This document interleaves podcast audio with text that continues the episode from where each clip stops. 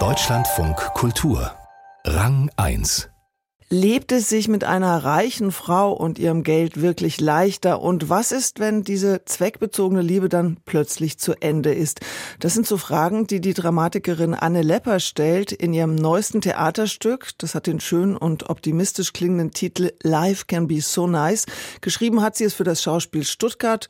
Heute Abend gibt's dort die Uraufführung und vorher sprechen wir mit ihr. Schönen guten Tag, Anne Lepper. Hallo. Angekündigt ist das Ganze als groteskes und böses Popmärchen über Arm und Reich. Es geht um Nicky, der die reiche Mary geheiratet hat. Die verliebt sich aber in den gemischten Frauenchor und will von ihrem Mann nichts mehr wissen. Und statt im Grand Hotel hängt Nicky jetzt in der Küche im Souterrain rum und muss arbeiten. Und er hat den Frauenchor entführt in der Hoffnung, Mary wieder zu gewinnen. So weit, so gut. Bei einer umgekehrten Konstellation, reicher Mann verlässt Frau und die muss jetzt sehen, wie sie klarkommt. Da wäre das dramatische Potenzial, schätze ich mal, ungleich geringer, oder? Was hat Sie denn interessiert an dieser Konstellation? Ja, mich interessiert ja, zunächst eigentlich dieser gemischte Frauenchor. Also die Idee, mit einem Chor zusammen zu sein, die finde ich interessant. Und tatsächlich, ja, genau, ein Mann mit vielen Frauen ist tatsächlich, glaube ich, irgendwie langweilig. Wobei gemischter Frauenchor, da bleibt für mich auch immer offen, ob das jetzt nur Frauen sind oder was das gemischt Ja, das wollte bedeutet. ich auch gerade fragen, genau. Wahrscheinlich sind da auch Männer dabei, aber das wäre nicht so interessant. Also wenn ein reicher Mann so eine große Entourage oder so hätte. Das stimmt. Naja, wir wissen ja jetzt schon relativ lange, dass Geld alleine nicht glücklich macht und die Liebe, wenn sie denn funktioniert, viel eher das Zeug dazu hat. Geld ist natürlich immer auch so eine Art Ermöglicher und irgendwie auch beruhigend. Aber sind es die beiden großen Kräfte, Liebe und Geld, die gegensätzlicher nicht sein können aus Ihrer Sicht? Ich glaube nicht, also gegensätzlich sind die bestimmt nicht. Also ich glaube, dass so einer guten Liebe auch viel Geld dazu gehört, weil sonst hat man ja die ganze Zeit nur Last und muss arbeiten und sich um andere Sachen kümmern und hat gar keine Zeit für die Liebe. Also das sind deshalb, glaube ich, keine Gegensätze. Ja, vielleicht gehört es wesentlich sogar zusammen. Keine Ahnung, ja. Also eine glückliche Liebe, würden Sie sagen, basiert auch darauf, dass erstmal für ein bisschen Reichtum gesorgt ist? Also wenn man ja, morgens früh aufstehen muss und sich den ganzen Tag um irgendeinen Mist kümmern muss, wie Arbeit und Geld verdienen, dann bleibt einfach wenig Zeit zur Entspannung und es gibt nur Ärger zu Hause. Also das ist nicht meine Erfahrung, aber so stelle ich es mir vor, das äh, Leben in armen Liebesbeziehungen. Jetzt gibt es in Ihrem Stück auch einen Dirk, der äh, von der Küchenbrigade ist, also im Souterrain des Grand Hotels. Und er will, dass Niki seine wie es heißt, mittelgroße, mittelschöne, aber sehr reiche Mary zurückgewinnt, weil er will auch ein bisschen teilhaben an deren Reichtum. Und er sagt in dem Stück Sätze wie, wir haben nichts zu verkaufen außer uns selbst, wir müssen reich werden, wenn wir aufhören wollen zu arbeiten, weil nur Reichtum befreit uns von Ausbeutung und der Knechtschaft der Arbeit. Das findet auch die Küchenbrigade. Niki aber erkennt im Laufe des Stücks, dass es auch ohne Geld Liebe geben kann, nämlich Dort, wo er jetzt ist, nämlich in der Küchenbrigade, wird also Niki irgendwie geläutert im Laufe ihres Stücks? Ja, geläutert nicht, aber er muss ja auch unten, also ich weiß nicht genau, was er da macht, aber er arbeitet ja nicht oder arbeitet er, aber irgendwie ist es ja für ihn schon, er ist ja nicht einer der Küchenbrigade, sondern irgendwie irgendwie auf Besuch ja trotzdem da unten und äh, der kann deshalb vielleicht dort schönere Erlebnisse haben oder Erfahrungen machen als die Küchenbrigade, die er da zu tun hat, die arbeiten muss. Also ich merke, ich habe gar nicht auf alles so eine richtige Antwort. Ich habe auch nicht ähm, hier so einen Katalog mit Charaktereigenschaften oder ich, genau, ich weiß nur das, was im Text steht tatsächlich. Ich habe nicht noch äh, Hintergrundwissen oder so. Ich schreibe es hin und es funktioniert oder es funktioniert nicht, dann darf es nicht auf die Bühne oder so, aber ich weiß eigentlich nicht mehr. Ja. Also ich meine, ich merke dann schon, wenn, Fall, wenn ich was höre, was ich falsch finde oder so, aber das heißt ja nicht, dass es äh, falsch ist. Also ja, zum Stück. Der Text wirkt ja auch insgesamt ein bisschen wie so ein Sampler von diversen Pop-Songs. Also schon der Titel Life Can Be So Nice, der geht ja zurück auf einen Song von Prince Album Parade. Dann gibt es auch viele Zitate von Bands wie Pet Shop Boys, The Smiths, Van Halen, B-52s und so weiter. Ich habe geschaut, Sie sind Jahrgang 78. Haben Sie da hier so ein bisschen die Songs Ihrer Jugend verarbeitet? Nee, ich habe nicht, hab nicht die Songs meiner Jugend verarbeitet. Nee, also ich habe eher mit New Model Army und so angefangen und nicht mit den B-52s, also eher Uncool und Westernhagen war wichtig oder so. Den würde ich jetzt aber nicht, der käme jetzt nicht in meine Stücke. Also eigentlich, nee, das sind einfach gute Lieder. Also ja, das ist ja genau dasselbe wie mit der Literatur. Also ich beziehe mich ja, wenn ich äh, lese, nicht nur auf die Bücher, die in der Zeit geschrieben wurden, als ich klein war.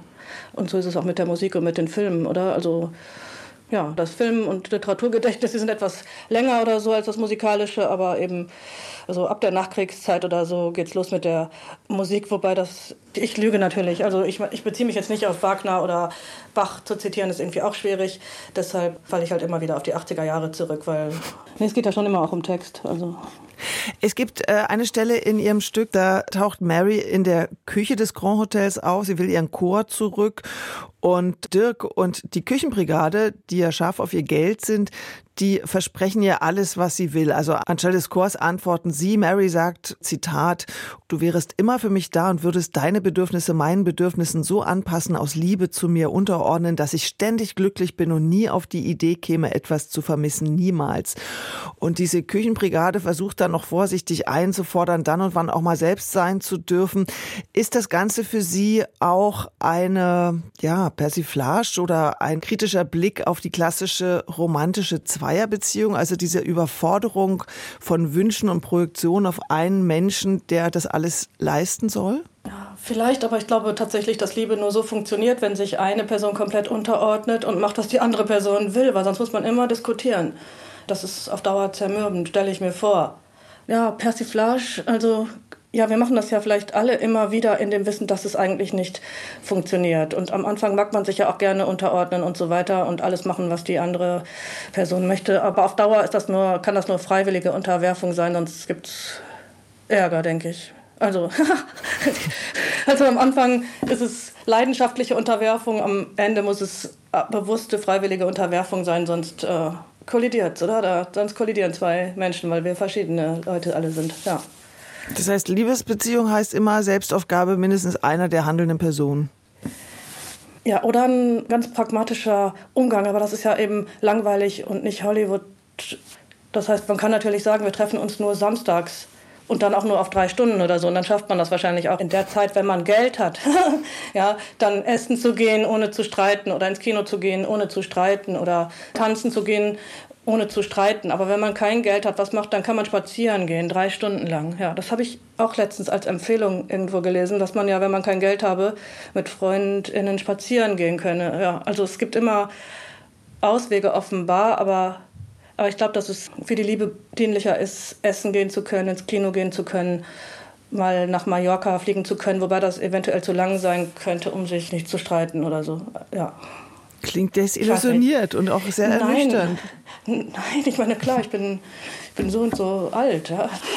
Ja. Sie haben Anne Lepper 2017 den Mülheimer Dramatikerpreis bekommen für das Stück Mädchen in Not mit äh, dem Stück Hund, wohin gehen wir? Waren Sie beim Stückemarkt des Theatertreffens eingeladen, wurden von Theater heute zur Nachwuchsdramatikerin 2012 ernannt.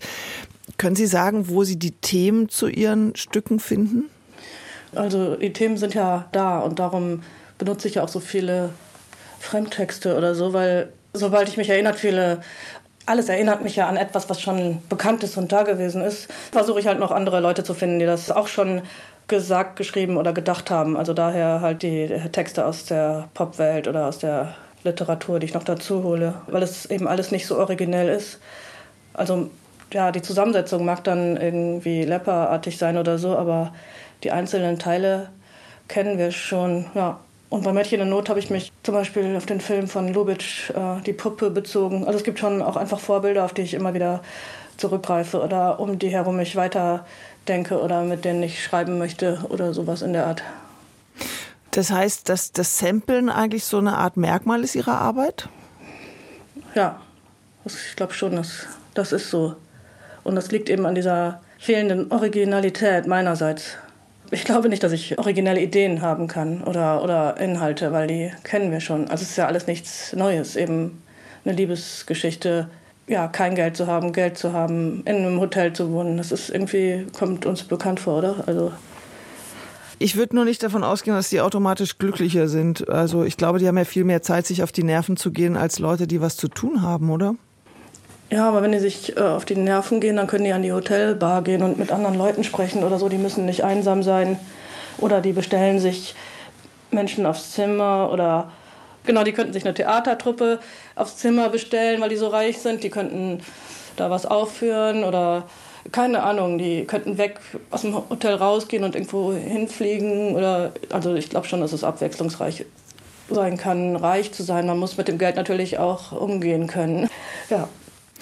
Inszeniert hat die Urführung heute Abend äh, von Life Can Be So Nice Jessica Glause. Sie hat schon ein anderes Stück von Ihnen inszeniert, sonst alles ist drinnen an den Münchner Kammerspielen. Ihr Text lässt ja sehr viel Raum für Interpretation. Und Sie sagen ja selber, Sie haben jetzt über die Hintergründe des Verhaltens der Figuren oder des Agierens jetzt irgendwie auch nicht so tierisch analytisch nachgedacht. Jessica Glause ist bekannt für ihre verspielten und sehr bildstarken Inszenierungen. Haben Sie sich gewünscht, dass sie auch diese Urführung macht?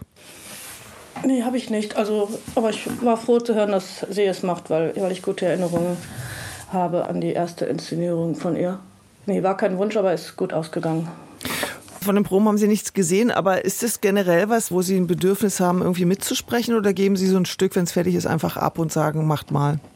Ich hätte vielleicht schon das Bedürfnis mitzusprechen, aber dann wäre ich sehr unangenehm, glaube ich. Also das stelle ich mir sehr unangenehm vor, wenn die Autorin auf die, auf die Probe kommt und sagt, was sie sich wünscht und was sie blöd findet und wie es sein soll.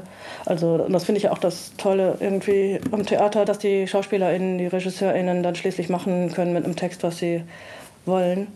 Und im besten Fall wird ein Stück von mir ja nicht nur einmal inszeniert, sondern ganz oft. Und dann habe ich ja ganz, also ja, wenn ich mich immer wieder durchsetzen würde bei all diesen Proben, würde ich immer wieder die eine von mir durchgesetzte Inszenierung oder so sehen. Das wäre ja, ähm, ja, das wäre ja schade und das wäre sehr langweilig.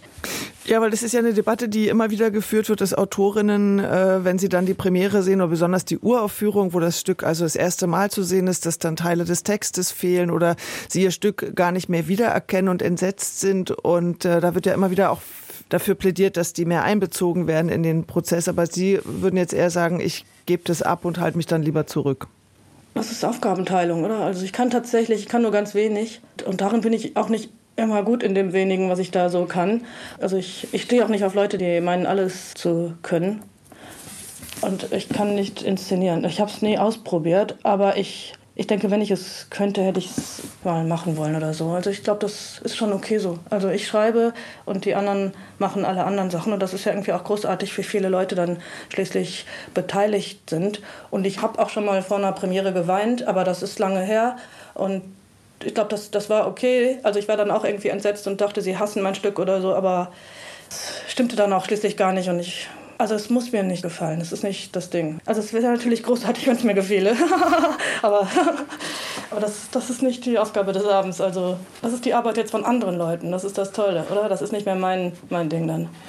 Das heißt, Sie sitzen heute Abend äh, trotzdem ein bisschen aufgeregt und gespannt im Zuschauerraum im Schauspiel Stuttgart? Ja, vielleicht weine ich dann auch, aber es ist nicht schlimm. Also es ist okay. Also selbst wenn, dann, dann ist das doch toll, dass ich überhaupt noch Gefühle haben kann oder dass mich irgendwas aufregt und ich nicht kalt geworden bin oder so etwas. Also Life Can Be So Nice, so heißt das Stück, das neue Stück von Anne Lepper. Und das hat heute Abend die Uraufführung am Kammertheater in Stuttgart. Inszeniert hat es Jessica Glause. Und äh, Frau Lepper, ich wünsche, dass Sie heute einen schönen Abend haben und nicht weinen müssen, sondern ganz begeistert und beglückt aus dieser Premiere rausgehen.